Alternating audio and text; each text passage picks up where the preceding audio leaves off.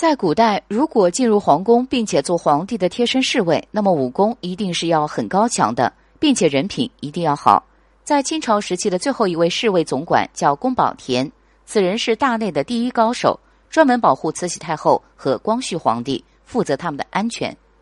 在宫中待久了，宫保田认识了一位在王府护卫的尹福。尹福是一位武功很高的人，他是清廷的大内总管。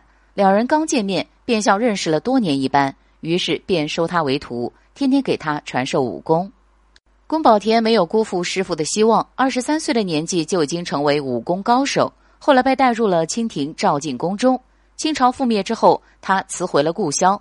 当时东北的张作霖请他做贴身保镖，但是好景不长，张作霖的死与日本人有关，于是他再一次回到自己的故乡。抗战时期，胶东军区司令员许世友听说过宫保田的名气。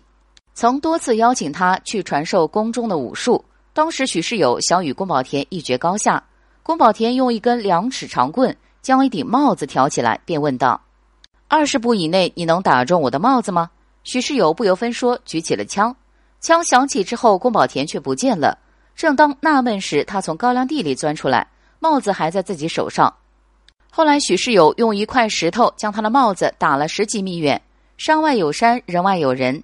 宫保田自叹不如，许司令的武功甚好，不得不令他佩服。